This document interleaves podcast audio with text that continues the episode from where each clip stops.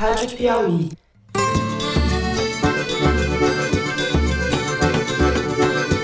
Olá, está começando mais um Foro de Teresina, o podcast de política da revista Piauí. Todos os dias nós temos tido reunião, reuniões diplomáticas com a Índia. Todo dia. O fuso horário é muito complicado.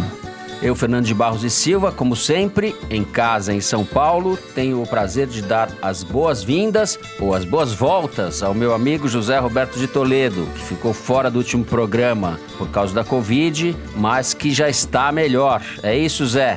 Dá um opa aí pro pessoal. Opa, Fernando. Opa, pessoal. Muito obrigado por todos os que se manifestaram favoravelmente à minha recuperação. Aos que se manifestaram contrariamente também, muito obrigado.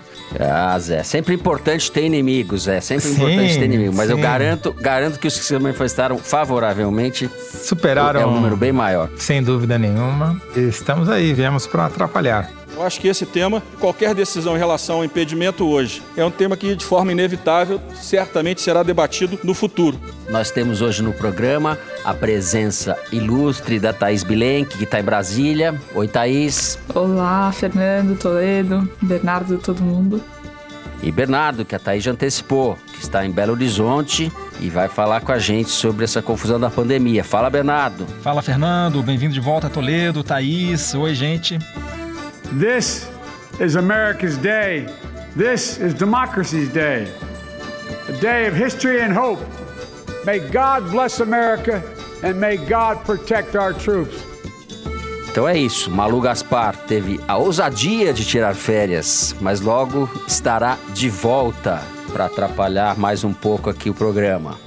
Vamos, sem mais delongas, direto para os assuntos dessa semana. Nós vamos começar o programa falando do começo da vacinação contra a Covid no Brasil, do festival de trapalhadas e incompetência do governo para planejar a imunização dos brasileiros. Vamos falar também da escalada da pandemia no país, dos crimes cometidos no Amazonas e o que ainda vem pela frente nas próximas semanas. No segundo bloco, nós vamos falar da crise política do governo, que se agravou muito, a a palavra impeachment entrou no radar de forma inédita, vindo de diferentes setores e grupos da sociedade. Nós vamos discutir um pouco isso. Por fim, a gente fala da posse do novo presidente americano Joe Biden, do fim da era Trump e do que isso deve representar para o Brasil daqui em diante. É isso, vem com a gente.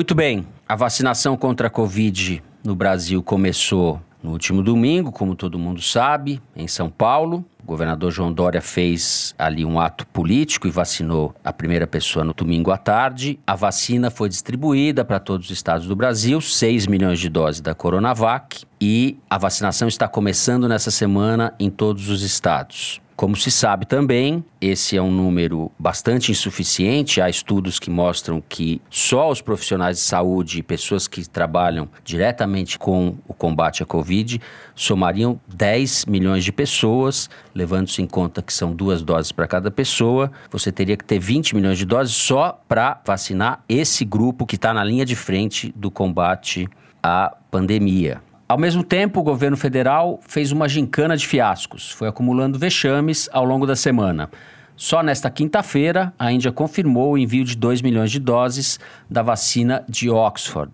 Havia expectativa de que essas doses chegassem no domingo, depois na segunda-feira. Foi um revés em cima do outro. A expectativa é de que a vacina chegue agora na sexta, quando você estiver ouvindo o programa. Acho que você vai ouvir antes da vacina chegar. Para piorar um pouco mais, o Brasil depende agora da boa vontade da China para liberar os insumos para que o Instituto Butantan possa continuar produzindo a Coronavac e também a vacina de Oxford, a qual está associada ao Fiocruz. Também o insumo vem da China. Ou seja, começamos a vacinação, mas o quadro é bastante desalentador ou preocupante, né, Bernardo? É, você tem razão, Fernando. Essa é a semana do choque de realidade, né? Assim, balde de água fria. A gente teve um domingo aí de muito otimismo, né? Alívio, esperança com a live da Anvisa, né? Quem assistiu a liberação em tempo real aí das vacinas para uso emergencial e depois do próprio dia a vacinação da Mônica Calazans, uma cena emocionante, mas chegou a semana e caiu a ficha de que a gente não tem vacina nem pro começo, né? Mas a realidade é que essas primeiras doses que a gente tem já estão acabando e a gente não tem a menor ideia de quando elas vão ser repostas. Eu mesmo olho para frente e não consigo enxergar quando eu vou ser vacinado. Estou preparado e sugiro que os ouvintes se preparem também para passar mais um ano, muitos meses com as mesmas restrições de 2020, porque não tá fácil de ver no final do horizonte duas doses de vacina, que é o que a gente precisa, né?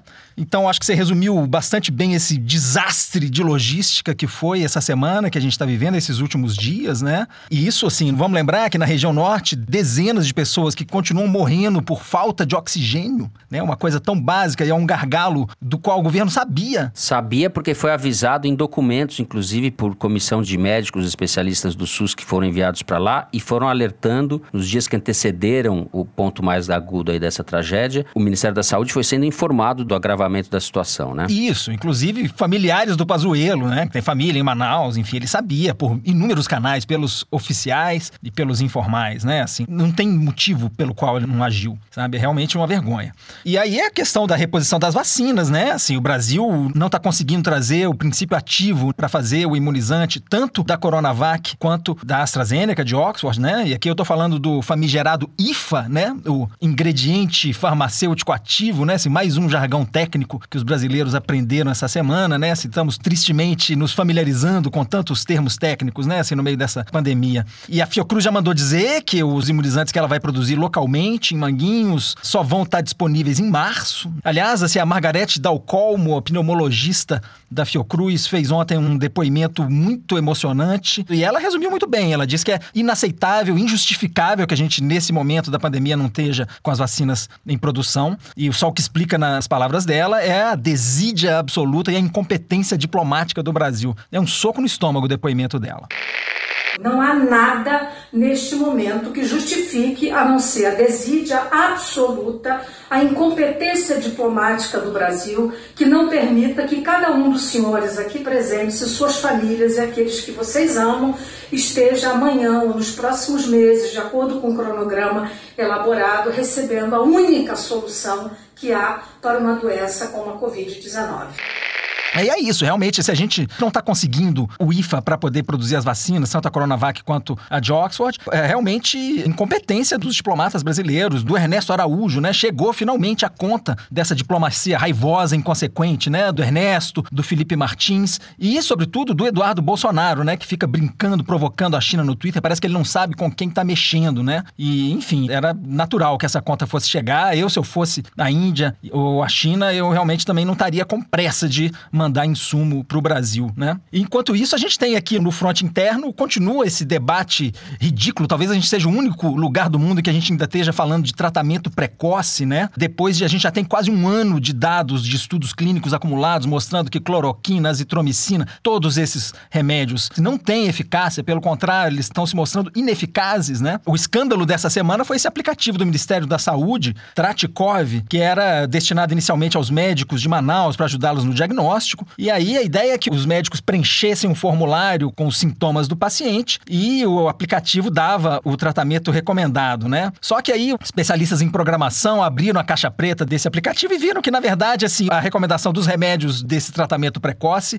era enfiar o único output possível, né? Você podia colocar sintomas de ressaca, podia dizer que, enfim, um bebê de seis meses tá tendo diarreia, ele vai dizer, ah, taca cloroquina, taca ivermectina. É criminoso isso, sabe? Assim, o governo estimulando usando desse jeito remédios que nessa altura todo mundo está muito claro que esses remédios não funcionam, né? E diante disso a gente está vendo nas redes uma manifestação muito forte pedindo que o CFM, o Conselho Federal de Medicina, se coloque para condenar essa atitude do governo, né? Quando a gente teve o caso da fosfetanolamina, a pílula do câncer, uns anos atrás, o CFM foi veementemente contra a prescrição desse medicamento sem eficácia para o câncer, no caso, né?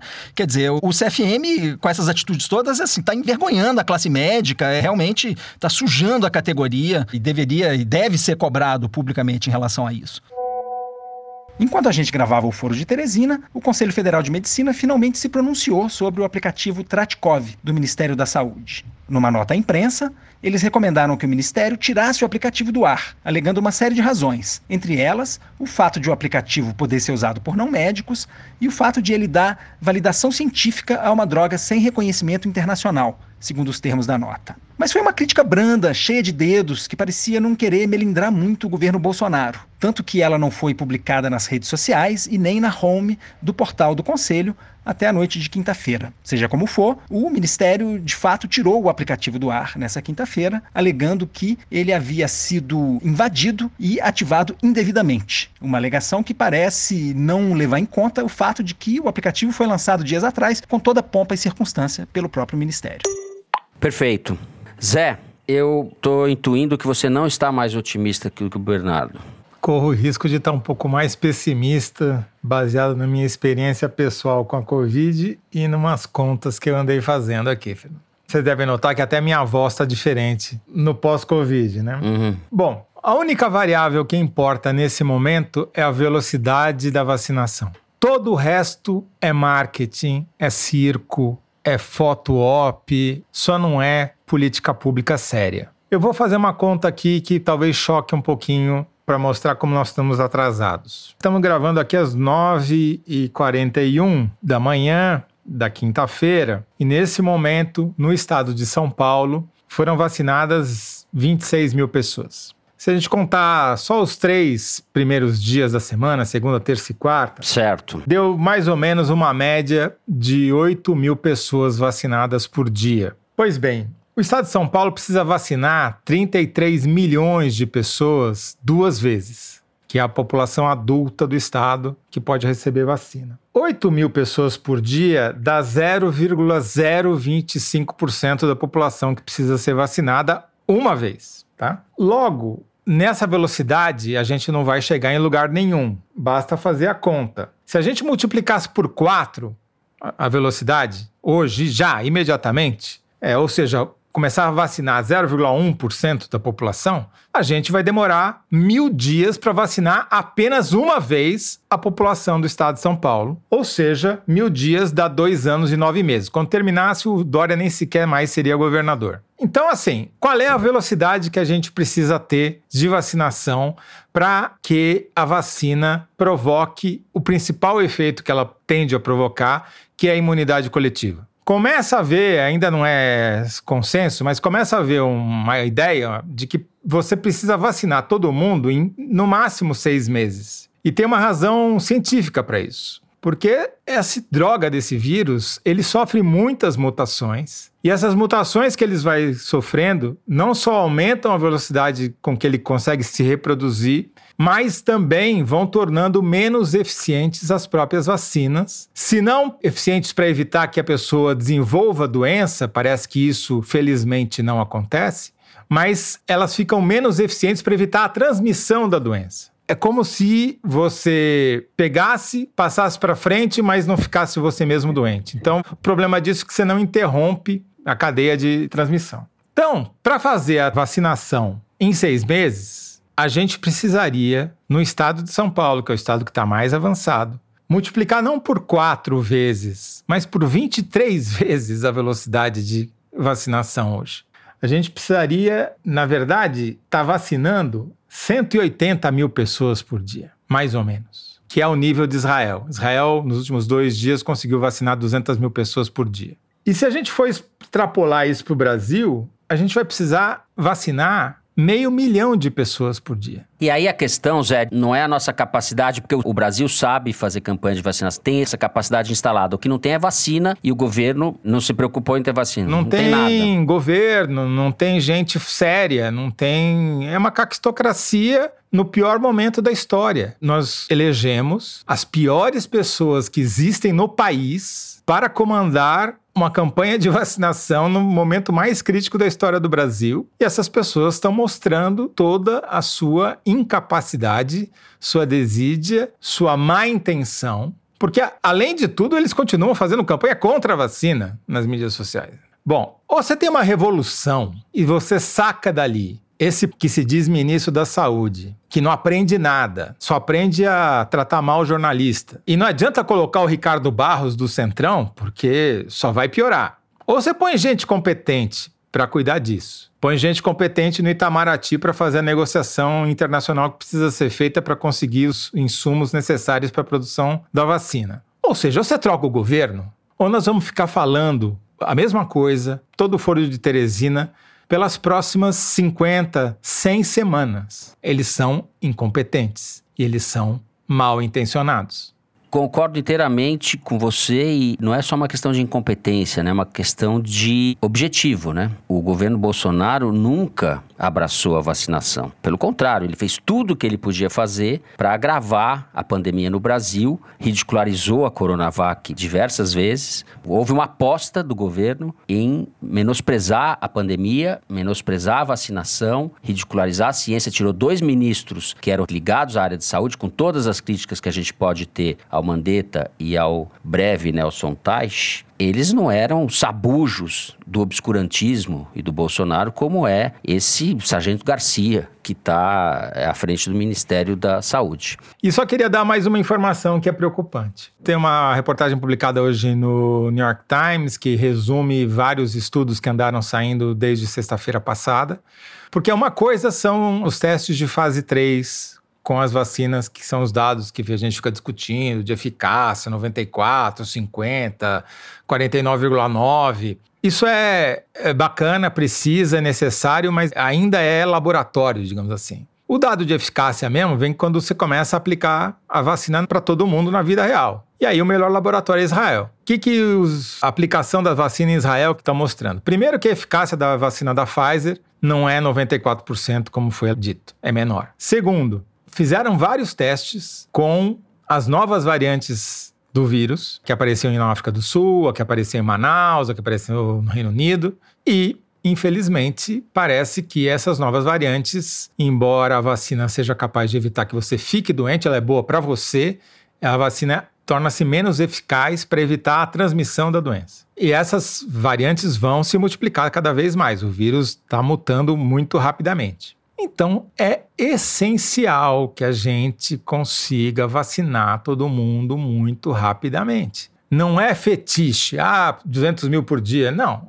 É uma conta, é matemática, é aritmética. Ou o Brasil vacina meio milhão de pessoas por dia, ou vamos sair do lugar. A gente vai estar aqui falando a mesma coisa o tempo todo. Não vamos a lugar nenhum, vamos a Brasília. Depois dessa fala do Toledo, Thaís, o que nos resta dizer nesse bloco? É complicado. Tava pensando aqui sobre o uso das máscaras, né? Que é tão singelo e simbólico ao mesmo tempo. E como em Brasília é tímido o uso, né? As pessoas não querem crer que é preciso fazer restrição, enfim, deixar de frequentar os lugares.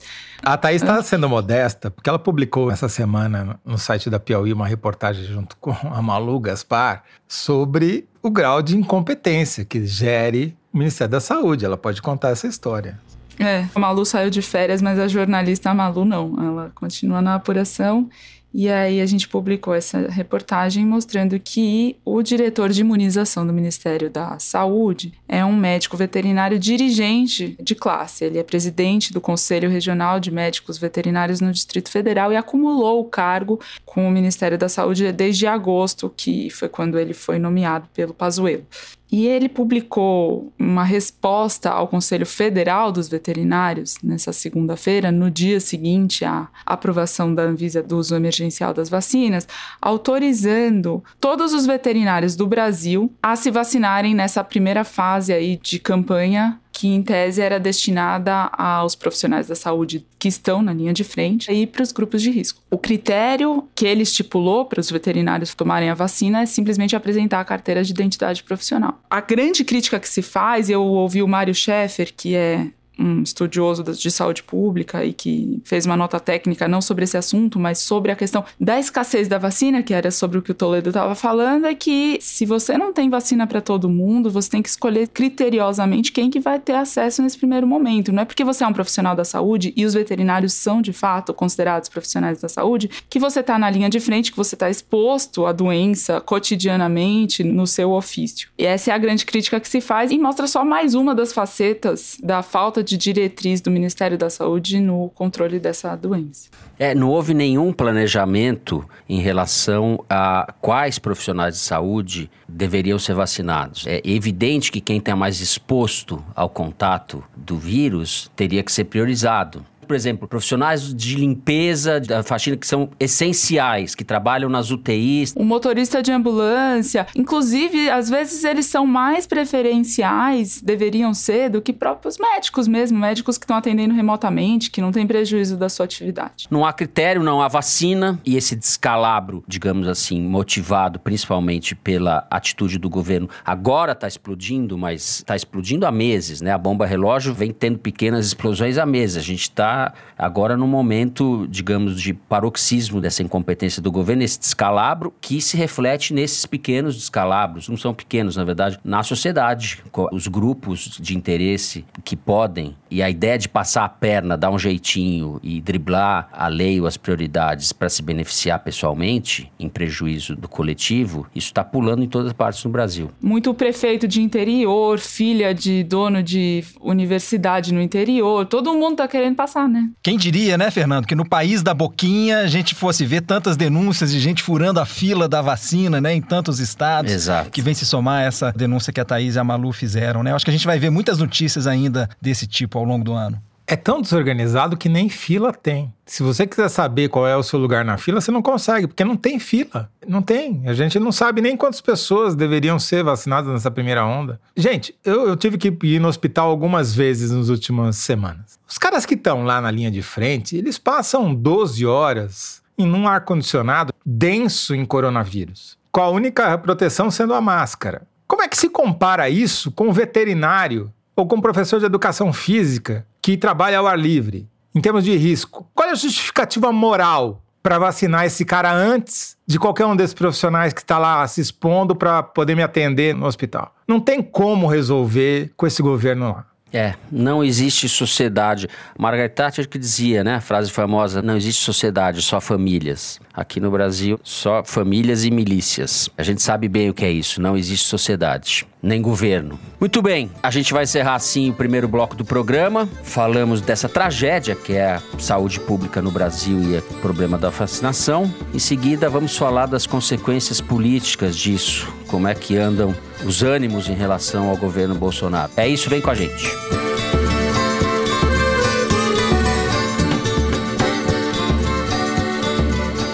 Muito bem, nos últimos dias, desde que eclodiu a tragédia em Manaus e em cidades do Amazonas, cresceu muito a pressão sobre o governo Bolsonaro. Há diversos manifestos de classes profissionais, manifestos de juristas, de artistas, jornais se posicionando de maneira mais enfática. O próprio Estado de São Paulo fez um editorial essa semana sugerindo que o Bolsonaro deve ser processado por crime de responsabilidade, ou seja, o impeachment entrou no radar da política. O Procurador-Geral da República, Augusto Aras, por sua vez, emitiu uma nota se esquivando das atribuições que teria para processar o Bolsonaro por crime contra a saúde pública. Ele sugeriu que a Constituição prevê a hipótese para a decretação de um estado de defesa. Isso chamou a atenção, escandalizou muita gente e provocou uma nota de repúdio ao Aras por parte dos subprocuradores da República. Há uma crise instalada no Ministério Público, que é parte da crise política maior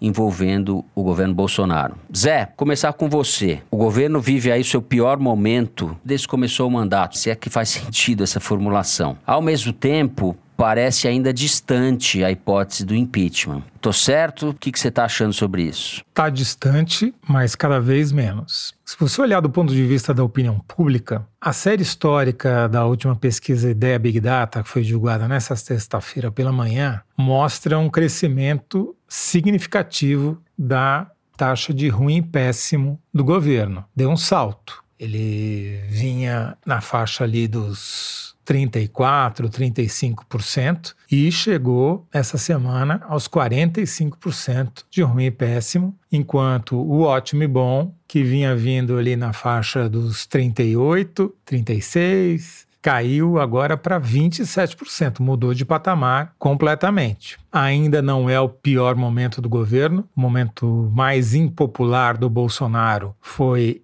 entre o fim de maio e o começo de junho, quando veio o auxílio emergencial de 600 reais e mudou completamente a percepção das pessoas sobre o governo, de boa parte da população, especialmente daquelas que receberam os recursos. Né? O que está acontecendo agora? Com o fim do auxílio, primeiro a redução do valor de 600 para 300, ele já sofreu uma queda. E agora, com o anúncio do fim, quer dizer, teoricamente já acabou, mas tem algumas parcelas ainda sendo pagas, aí a impopularidade voltou a crescer. Soma-se a isso as cenas dantescas de pessoas, famílias inteiras morrendo asfixiadas em Manaus, exclusivamente por incompetência dos governos federal, estadual e municipal. E aí a popularidade dele vai caindo. Ainda não está no patamar, digamos, da impichável, né? Vamos lembrar a Dilma precisou cair um dígito de ótimo e bom para chegar nesse patamar. Mas Bolsonaro está se esforçando para chegar lá, especialmente com essa completa bagunça em relação à vacina. Então, para você fazer impeachment,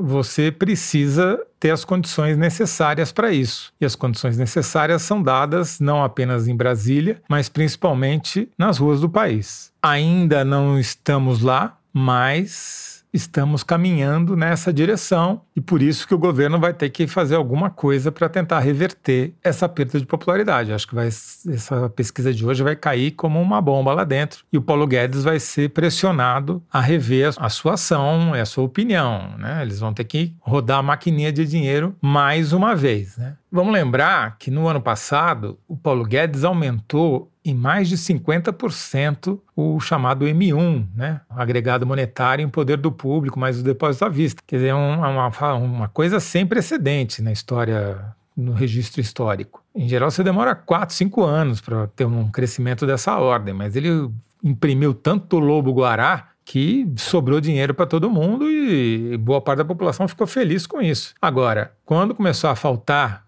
auxílio emergencial, quando as pessoas não tiverem dinheiro para comer, porque o desemprego continua altíssimo, aí a coisa muda de figura, né? Agora, o Bolsonaro não está parado, né? Ele está se mexendo, ele botou uhum. o Aras como procurador-geral justamente para falar, em vez de falar em impeachment, falar em estado de defesa, ou seja, dar a dica para trazer, aumentar ainda mais o poder dos militares, e isso obviamente já gerou essa reação que você mencionou. No Congresso está tentando ganhar a eleição com um candidato próprio na Câmara. Você tem um ministro da Justiça processando advogados que falam, criticam o Bolsonaro na CNN, com base na Lei de Segurança Nacional. Enfim, ele está se mexendo para não sofrer impeachment. Mas não depende só dele, porque os aliados que ele tem, por exemplo, no Congresso, são aliados que oscilam conforme a maré. Se a maré virar, eles afogam o Bolsonaro sem pensar duas vezes. Muito bem. Além de tudo isso que você falou, desse aparelhamento, há a questão dos militares e das polícias, que você e a gente já falou em outros programas. Antes de falar disso, quero passar para a Thaís Thaís, no Congresso, que você tem ouvido, qual é a conversa e qual é o efeito que a eleição do presidente da Câmara, do Senado também, mas principalmente a Câmara, onde a questão do impeachment começa, né, e é a eleição mais sensível, como é que você está vendo isso aí? Nem a campanha do Baleia Rossi, que é o candidato do Rodrigo Maia à presidência da Câmara, nem a campanha do Arthur Lira, que é o candidato do Bolsonaro, vem um impeachment logo ali, né? Eu conversei com o Marcelo Ramos, que é o deputado do PL de Amazonas e é candidato à vice-primeira presidência do Arthur Lira, ele seria o segundo no posto de comando da Câmara, que diz que juridicamente ainda faltaria elementos, politicamente mais ainda, porque não existe no Brasil, nas palavras dele, impeachment por incompetência, que seria o recall, e os motivos políticos teriam que passar, obviamente, por fragilidade da economia, queda da popularidade, perda da base parlamentar, que é isso tudo que o Toledo já falou, e o Orlando Silva, que é candidato do PCdoB de São Paulo e articulador da campanha do Baleia Rossi, falou, com outras palavras, nas palavras dele a mesma coisa, falando que sem o povo na rua você não faz impeachment. Só para concluir essa questão da eleição na presidência da Câmara, nesse primeiro momento não vai ter impacto direto no impeachment, porque não é que o Baleia Rossi seja um candidato de oposição ao governo, mas apesar disso, o que se sentiu no Palácio do Planalto essa semana não é tão frio quanto que se sente no Congresso, né? No Palácio, alguns gestos do presidente foram interpretados sim como um sentimento de, vou usar a aspa de um assessor do Palácio que disse que quando aperta, o Bolsonaro se socorre. Eu tô me referindo a duas declarações que ele deu essa semana. A primeira foi na segunda-feira, longínqua segunda-feira, para mim parece que já faz três anos que o Dória começou a vacinar a enfermeira de Itaquera, isso ainda no domingo domingo, depois da aprovação da Anvisa, que foi uma derrota política que o Bolsonaro criou para ele próprio ao se opor à vacina. Com essa derrota, se intensificou esse sentimento do Bolsonaro se sentir acuado, porque era uma batalha que estava prevista e que ia começar com a vacinação, ia se acirrar. E aí a primeira reação que ele teve foi, ainda na segunda-feira, falar aquela história que ele falou de que o último obstáculo para o socialismo são as Forças Armadas e que a democracia no país depende das Forças Armadas e tal. Quem decide se tem democracia ou não não são as Forças Armadas, né? Muito sintomático, sim, essa Essa, essa declaração. declaração. ela não é nova, ele já falou só dando um Google rápido, uhum. eu encontrei duas vezes que ele falou a mesma coisa em 2018, duas vezes em 2019. Todas as vezes que ele fala isso, ele tá de alguma forma apertado aí pelas circunstâncias. E o que os militares entendem, porque parece ser um gesto, uma deferência, mas o que eles entenderam e entendem é, na verdade, um sintoma diferente. É de que o Bolsonaro se sente apertado e fala assim: opa, deixa eu correr pro meu abrigo, né? Do tipo, os militares estão comigo. Quem tá se assanhando a falar de impeachment por aí, eu tenho retaguarda. E quando Bolsonaro faz esse gesto, ele de alguma forma tá passando um, um sinal de que sim, essa ofensiva que pegou tração, embora não no Congresso, mas de alguns personagens aí da cena nacional sobre o impeachment surtem algum efeito sobre ele, sim. Eu concordo com vocês de que nós ainda estamos distante e que o fundamental vão ser essas duas coisas: a questão econômica e a pressão das ruas que estão ligadas, né? O Congresso e o governo vão ter que arrumar uma saída para o fim do auxílio emergencial. O auxílio emergencial até setembro era de 600 reais, a partir de outubro passou a ser de 300 reais e agora acabou. Quando era 600, ele injetava 50 bilhões por mês na economia. O Bolsa Família custa 30 bilhões por ano. Aí a gente tem uma ideia da diferença entre uma coisa e outra. Agora, se não der mais um centavo com a pandemia ainda no grau que está no Brasil, a gente vai ter uma crise social, milhões de pessoas indo para baixo da linha da pobreza, uma porcentagem de desemprego altíssima as consequências disso a gente não sabe quais serão, né? Então a gente tem é, essa insatisfação de setores mais organizados da sociedade em relação ao Bolsonaro e essa bomba relógio agora, voltar a usar essa expressão, que vem da economia. Então eu vejo aí o, os próximos meses como muito, há uma indefinição muito grande. Não acho que seja impossível que essa tração se amplie e acabe tomando as ruas. Um dos problemas colocados é que justamente não é recomendável ir para a rua e fazer aglomeração não é recomendável, não. É um risco à saúde pública. Então, as mesmas pessoas que estão defendendo o impeachment estão impedidas de fazer manifestação de rua. E no Congresso, como você disse, eu acho que ainda o ânimo, a intenção, o empenho para segurar o Bolsonaro ainda é muito grande. O governo tem margem de manobra ainda com essa geleia política que é o centrão e adjacências, né? É, mas o centrão é isso também, né? Qualquer dado de direção muda junto. Tá? Eu não acho que o Arthur Lira seja a garantia de estabilidade do governo Bolsonaro. Acho que a economia, sim, é muito mais. E a questão, nós falamos aqui, só para colocar mais esse ingrediente, o que tornaria um processo de impeachment, se ele viesse a desencadeado, muito diferente dos outros. Eu acho que a gente tem variáveis muito mais explosivas e muito mais perigosas, que é a questão da polícia, né? E do armamento da população civil. Não quer dizer que cada pessoa que está comprando uma arma vai sair na rua defendendo Bolsonaro, mas uma parte dessas pessoas sim pode vir a defender o Bolsonaro, ou seja, você pode ter um estado de convulsão social com uma parcela da população armada que é novo no Brasil, né? Mas aí, Fernando, eu acho que o maior risco são as polícias mesmo, né?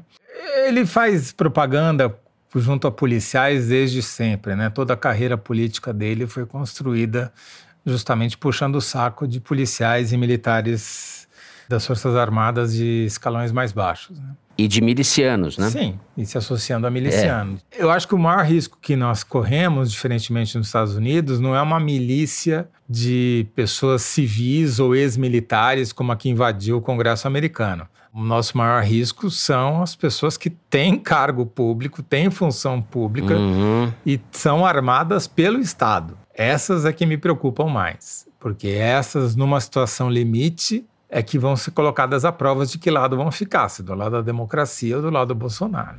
Até me chamou a atenção que o ministro Edson Fachin, que até outro dia era um ministro que não se, se expunha desnecessariamente, fez um chamado ali, disparou um monte de mensagem. Depois eu conversei com ele, conclamando a população a participar de uma audiência pública sobre letalidade policial. Achei sintomático. Alguém está acordando. Né? Muito bem. Com isso, a gente termina o segundo bloco do programa. Vamos agora para o número da semana. Momento em que o nosso diretor Luiz Maza dá as caras e lê pra gente um dado que é tirado da sessão Igualdades, publicada toda segunda-feira no site da Piauí. Diga lá, Luiz. Então, gente, eu vou ajudar vocês a dar uma dimensionada no tamanho do buraco da nossa economia, porque o número dessa vez é 4,3 mil. Esse é o número de vagas de emprego que foram fechadas por todas as montadoras de carro no Brasil em 2020. Isso é o saldo de demissões menos contratações. Ou seja, a indústria fechou o ano com 4 mil vagas a menos do que quando começou. Isso é interessante para a gente ter uma ideia do que, que significa o fechamento das fábricas da Ford, né, que a gente tratou aqui na semana passada. A Ford tem 6 mil funcionários do Brasil, e segundo o que foi anunciado nessa última semana, deve demitir 5 mil deles até o final desse mês. Ou seja, numa tacada só, a Ford vai extinguir mais empregos do que todas as montadoras de carro em 2020. É coisa pra caramba. Isso sem contar os empregos indiretos, né, que algumas pessoas estimam em centenas de milhares de empregos. Agora, para colocar isso em perspectiva também, embora seja coisa pra caramba, os 5 mil empregos que foram extintos pela Ford dão metade do número de empregos cortados pelo setor bancário. Considerando o saldo de demissões menos contratações em 2020, os bancos brasileiros fecharam 10,3 mil vagas de emprego. Pois é, muitos empregos que foram cortados na pandemia não vão voltar enquanto a pandemia estiver descontrolada, como está, a economia não vai voltar a funcionar também. Então a gente está diante desse problema. É um revés grave essa saída da Ford, é simbólico também, além do impacto real no emprego, tem um dado simbólico, mas numericamente é pequeno perto do tamanho do problema do desemprego e da pobreza no Brasil, né, Zé? Sim, a Ford é a montadora mais incompetente que tem no Brasil, né? Então, tudo bem, é de se esperar que acontecesse isso mais cedo ou mais tarde apesar dos bilhões de subsídios que ela recebeu, né? É tão incompetente que está chamando o funcionário de volta para fazer peça de reposição para os carros que vão continuar circulando no Brasil da marca, né? Demitiu e depois chamou de volta. É nesse grau de competência. A caquistocracia não é só estatal no Brasil. Ai, ai, meu Deusinho do céu. Como diria o Zeca Diabo do Bem Amado, não é isso? Meu padinho Cisso. Bom, passamos desses dados então da Ford para os Estados Unidos. Vamos falar no próximo bloco da posse do novo presidente americano, Joe Biden. Vem com a gente.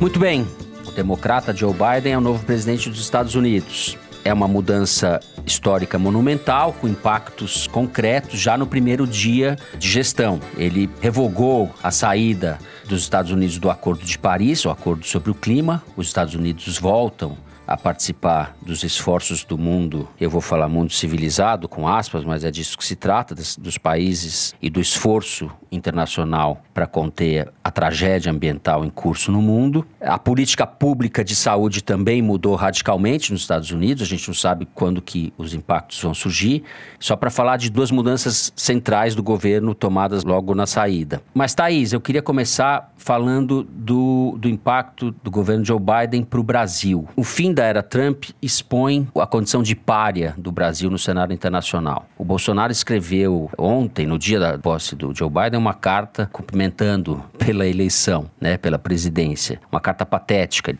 provavelmente foi o último líder do mundo a cumprimentar o presidente americano. Bolsonaro é o último trampista, né, entre os presidentes do mundo. Que efeitos para o Brasil, para a política externa brasileira, tem a mudança do poder nos Estados Unidos? Então, esse tom protocolar, né, dessa carta, que deve ter sido escrita por um diplomata que tá bem longe do gabinete presidencial. Por baixo, assim, atrás das cortinas, existe sim, assim, aquela euforia com o Trump, o personalismo que o Eduardo Bolsonaro encampou com bonés e camisetas e tudo mais. Acabou, mas tem um cinismo residual em relação ao Biden, assim. Eu estava conversando ontem com ele está muito ligado ao Ernesto, bem trumpista, que estava me falando que sim, que o Ernesto. Bom, em primeiro lugar, que não tem nenhuma chance do Ernesto Araújo ser substituído, porque ele tem a confiança da família, etc. E que com os Estados Unidos, sim, eles querem adotar uma posição um pouco mais pragmática. Ele falou assim para mim convidar o Biden ou a Kamala Harris, que é a vice, né,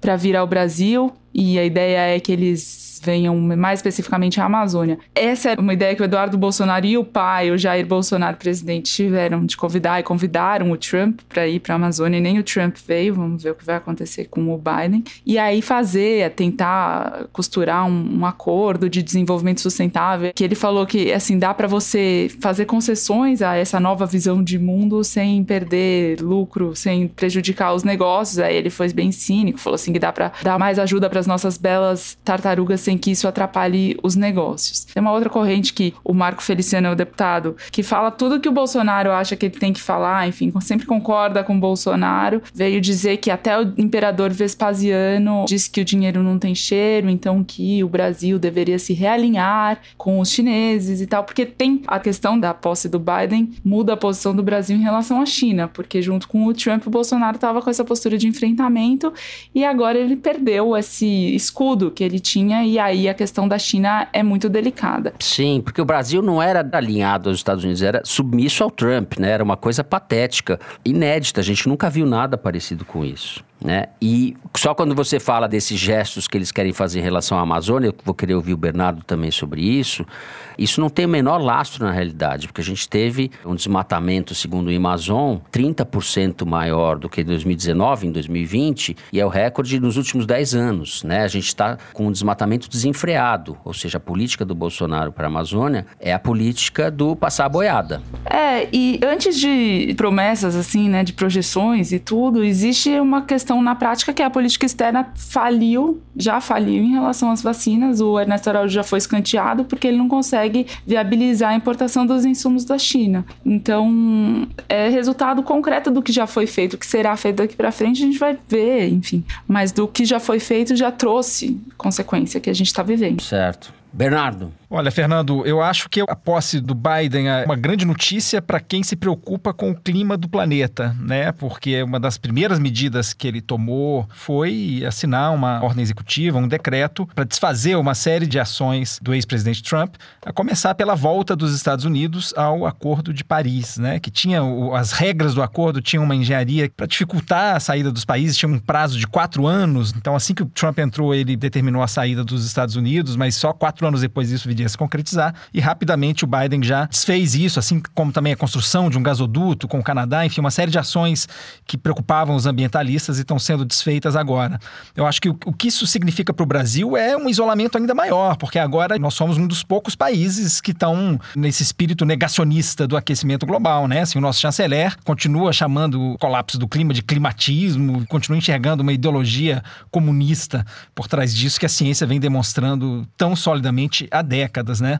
Então acho que isso aumenta a pressão internacional sobre o Brasil, a posição do Araújo vai ficar cada vez mais insustentável e vão aumentar as pressões econômicas. A gente teve recentemente essa declaração do Macron dizendo que não quer comprar soja produzida em áreas desmatadas na Amazônia. Enfim, eu acho que esse tipo de pressões econômicas vão aumentar e a pressão para que o Brasil tome medidas mais efetivas cresce com a posse do Biden. Isso é uma grande notícia para quem se preocupa com o meio ambiente. Fala, Zé. Então, o que eu acho mais importante num primeiro momento é o óbvio: o sumiço do Trump deixa o Brasil na condição de cachorro sem dono, de capacho sem soleira, de porta, né? Filial sem matriz, quer dizer, a gente perdeu a única referência que a política externa brasileira sob Bolsonaro tinha, que era um maluco que estava lá na presidência dos Estados Unidos. Sem o maluco, a gente virou párea mesmo, virou nada porque a gente não tem mais referência nenhuma, ninguém leva o Brasil a sério e não tem atrás de quem se esconder, não tem nenhuma mão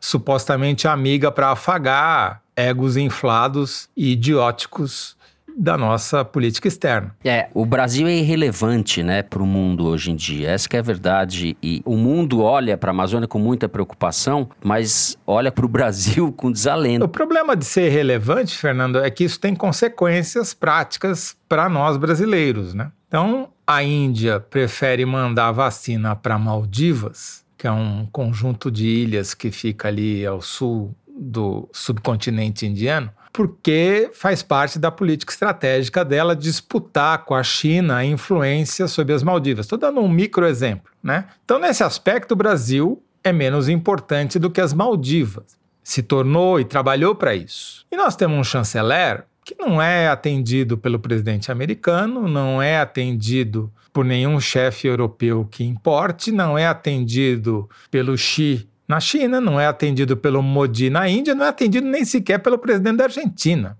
Ou seja, ele não serve para absolutamente nada, a não ser baixar a cabeça e dizer sim, senhor, para os chefes incompetentes que ele tem. O que eu acho que acontece é que a posse do Biden, por outro lado, ela muda o cenário internacional e em aspectos muito importantes. Um é esse que o Bernardo já mencionou da questão do clima, mas tem um outro que também não é irrelevante, que é a questão da política de saúde. A nova chefe do CDC lá, que é o Centro de Controle de Doenças dos Estados Unidos, ela já deu uma declaração hoje dizendo quais são as prioridades. A prioridade é acelerar a vacinação, acelerar o número de testes e acelerar o screening, acelerar a vigilância, ou seja, testar pessoas que estão em situações de exposição ao risco para ver se elas estão contaminadas ou não.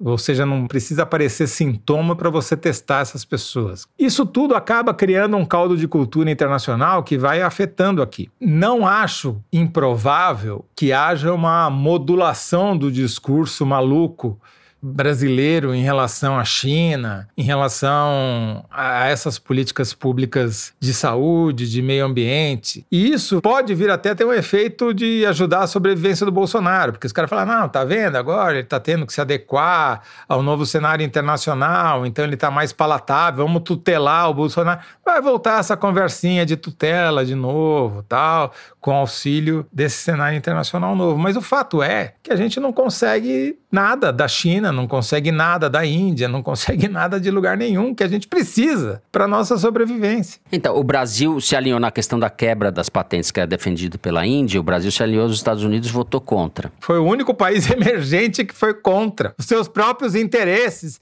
Se isso daí não é crime de responsabilidade, eu não sei o que é. Exato. Submissão ao Trump, total, contra o interesse brasileiro. E estamos pagando preço muito concretamente agora no descaso que a Índia está demonstrando pelo Brasil. Tem um aspecto ainda, sobrevivência do trumpismo, ou do que seja lá o que isso significa, desse nacionalismo populista, dessas. O futuro disso no mundo e nos Estados Unidos ainda é uma incógnita, certo? Depende um pouco do êxito do governo Biden. A gente não pode esquecer que 70 milhões de pessoas votaram no Trump. Uma parte boa dessas pessoas não reconhece o governo Biden ou acha que a eleição de fato foi fraudada. As pessoas vivem nesse delírio. É, mas felizmente as listas QAnon, Quanon, que são os Sei. piores, os mais malucos, já estavam ontem caindo na real. Os caras. Porque tinha um boato de que durante a posse do Biden haveria prisões em massa de democratas, do filho do Biden.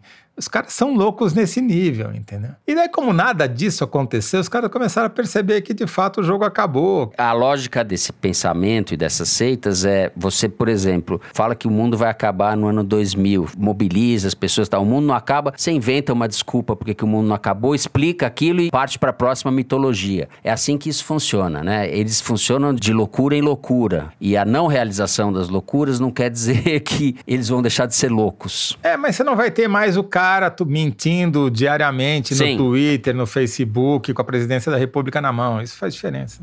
O Trump, na véspera de sair da presidência, concedeu perdão, indulto presidencial a algumas figuras, entre elas o Steve Bannon, que foi estrategista da campanha dele em 2016, depois foi o conselheiro dele na Casa Branca, e era um radical que insuflou muito essa turma do Quanon, né, que vocês estavam citando, essa turma que depois mostrou suas garras. Ao mesmo tempo, a China baniu o Bannon e outros assessores do Trump, como o John Bolton, que foi conselheiro de segurança nacional, e o Marco Pompeo, que foi secretário de Estado, de entrarem na China e nos seus territórios.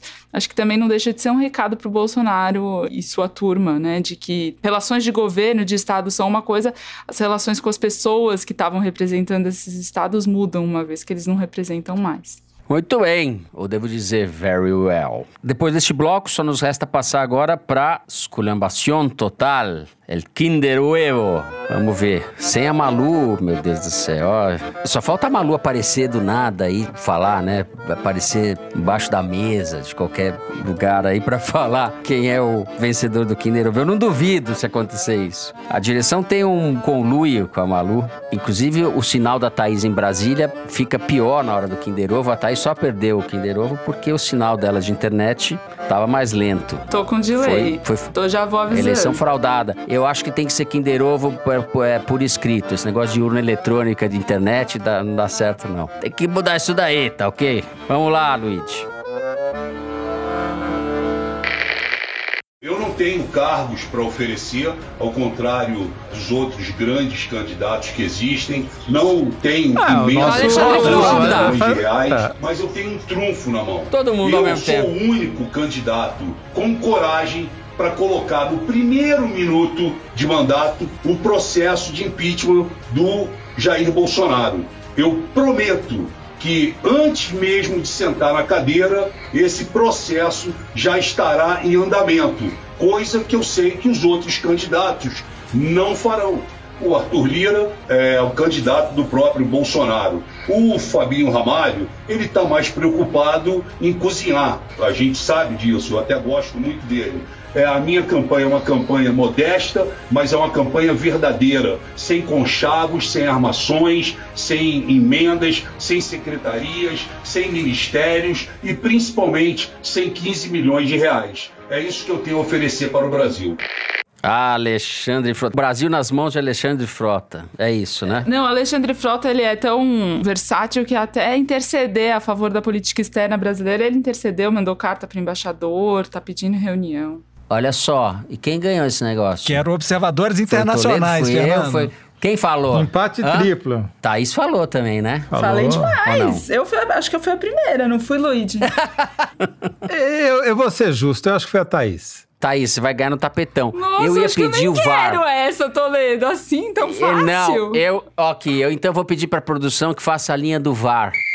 E depois a gente briga com o VAR também, para não ter. A gente fala que o VAR roubou, tá certo? Não, pelo seguinte, porque a Thaís falou o nome. E esse é o critério eu que falei, tem que usar. Não, mas você é. falou depois da Thaís. Eu falei junto com a Thaís mas eu não falei o nome. Eu falei o nosso, e quando eu falando nosso, ela já tava falando Alexandre Frota, entendeu? É, tô no páreo também, hein, Toledo? Bernardo também? Tô no páreo, eu falei. Eu, eu, ouso, inclusive, dizer que eu acho que eu ganhei. Opa, então empate quádruplo. Tem que ver isso não, daí. Não, perdeu a produção Tem... nesse, porque, né, todo mundo acertou. Muito bem. Alexandre Frota, deputado federal pelo PSDB de São Paulo, no anúncio de sua candidatura a presidente da Câmara dos Deputados, a gravação foi no último dia 14. Ex-bolsonarista, Frota já apresentou três pedidos de impeachment contra Bolsonaro. Muito bem, depois desse Kinder Ovo que não se sabe como será decidido, a gente só vai ver quando a produção fizer ali a linha do VAR, não é isso? A gente passa para as cartinhas. Vocês já sabem de cor, mas não custa repetir às vezes. Para escrever por foro, é só deixar uma mensagem nas redes sociais da Piauí, ou se você preferir, mandar um e-mail para forodeteresina.revistapiauí.com.br. Escrevam, escrevam. Bom, eu vou abrir a sessão das cartinhas lendo uma mensagem muito curiosa que chegou do Tássio Reis. Ele é de Santo Antônio de Jesus, que fica na Bahia, e escreveu o seguinte: Olá, turma do Foro. Venho fazer um pedido inusitado. Meu irmão José Neto e minha cunhada Larissa estão grávidos da pequena Malu. É uma semi-homenagem. Nesse caso, a Malu é Maria Luísa. Eu e Adriana, minha esposa, somos candidatos a padrinho da pequena Malu. E aí que entra o pedido. Nós queremos que vocês façam lobby por nós para derrotar a concorrência. Nós demos para o casal o melhor presente que poderíamos dar, uma assinatura da Piauí. Prometo ser um bom padrinho. A Malu vai crescer sabendo que a terra é redonda, pelo menos. Obrigado e abraços a todos. É o Tássio Reis pedindo que o Foro de Teresina faça lobby para que ele seja o padrinho da pequena Malu. A gente já tem uma Malu que a gente é padrinho aqui, que a gente já aguenta a nossa Malu. Eu acho justo a pedida dele. Eu voto sim. Vamos ver se a bancada me acompanha. Não, eu voto sim também, mas como a Malu gosta de dizer, a torcida do Foro Teresina é irrelevante para qualquer votação. Do presidente da Câmara a padrinho da Malu. Bom, teve ai, um outro ai. casal aqui que escreveu para vocês, gente. O Gustavo Abunhad mandou uma mensagem pro programa falando assim: Olá, pessoal. Escuto foro há muito tempo e agora, durante a pandemia, minha esposa Larissa passou a escutar comigo. Como ela é feminista, achei que ela seria hashtag Malu, assim como eu. Mas ela gosta mesmo é de ver o Toledo bolado. Ela diz que ver ela diz que ver outra pessoa revoltada com o descalabro do país ajuda a tolerar melhor as coisas. Eu faço aniversário nessa sexta, 22, e ela faz em seguida no sábado, 23. Agora estamos esperando o nosso primeiro filho. Seria legal se vocês mandassem um salve para nossa família. Um abraço e boa recuperação para Toledo. Salve, Gustavo e Larissa e o pequeno filho. Tim Larissa Muito total. Bem. Muito obrigado, Gustavo, pela mensagem, mas aí na sua casa eu sou Tim Larissa, tá? Uhum. Recebi aqui a ordem da produção, vulgo Luiz de Maza, para ler o seguinte e-mail que chegou enviado pela Renata. Ouço vocês há algum tempo. Mas quando minha filha nasceu, acabei virando viciada. Quando bebezinha, ela só dormia enquanto eu fazia caminhadas com ela aqui na Noruega. Está permitido fazer caminhadas em bosques e parques. E eu sempre ouvi o foro nessas caminhadas. Foi recentemente, no entanto, que vocês conquistaram minha filha, a mais nova fã do foro. Agora, toda vez que a música tema começa a tocar, ela fica rebolando. Sempre ouvimos o foro juntas. Eu sofrendo com as notícias, ela se divertindo no baile. A Cecília completa um ano de idade nessa quarta, dia 20. Adoraria se mandassem um beijo para ela.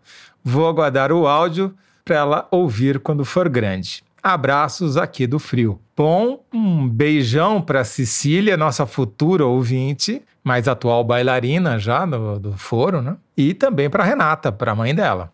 Muito bem, muito bem. Eu preciso também mandar um agradecimento especial, Fernando, se você me permitir, aos meus médicos, claro. que sem eles eu não estaria aqui hoje. A doutora Roberta e a doutora André, mas eu achei suspeito o comportamento, principalmente do André, porque ontem, quarta-feira, eu perguntei para ele: escuta, André, eu posso gravar o foro amanhã cedo? Ele falou: não, você está obrigado a gravar o foro, senão o que, que eu vou ouvir na sexta-feira quando eu estiver pegando a Opa! estrada? Temos um médico comunista, então, é isso? Sim, os dois são ouvintes do foro e eu acho que ele só me deu alta para ter o que eu ouvi na estrada na sexta-feira, entendeu? Então, eu não é, sei se eu tô bom é um de verdade. Foi só, foi uma ação em causa própria. Tô desconfiado aqui do André. Mas falando sério, sem eles eu não estaria aqui hoje. Muito obrigado a eles, não só a eles, mas a todo mundo que me atendeu aí, principalmente no Hospital Samaritano. Doutor André, um abraço. Doutor André e doutora? Roberta. Roberta. Gente, depois aí de tantas mensagens de crianças e bebês, eu vou ler aqui uma mensagem que é o oposto disso. Quem mandou foi o Joaquim Neto, lá da Bahia. Ele disse o seguinte: Estou em isolamento desde março junto com minha avó Almerinda, de 85 anos. Todo dia eu ajudo ela nos exercícios físicos. Uma vez por semana fazemos isso escutando o Foro de Teresina. Minha matriarca é daquelas que diz não gostar de política, mas é a primeira a comentar os fatos e está sempre atenta a tudo o que acontece. Na última edição, quando escutou a saudação do Fernando, ela estranhou. Mas o programa não ia voltar só dia 8? Ela esqueceu que já era segunda-feira, dia 13, mas não esqueceu que o foro estava de férias. Caso possam, mandem um alô para essa ouvinte especial. Um abraço, dona Almerinda.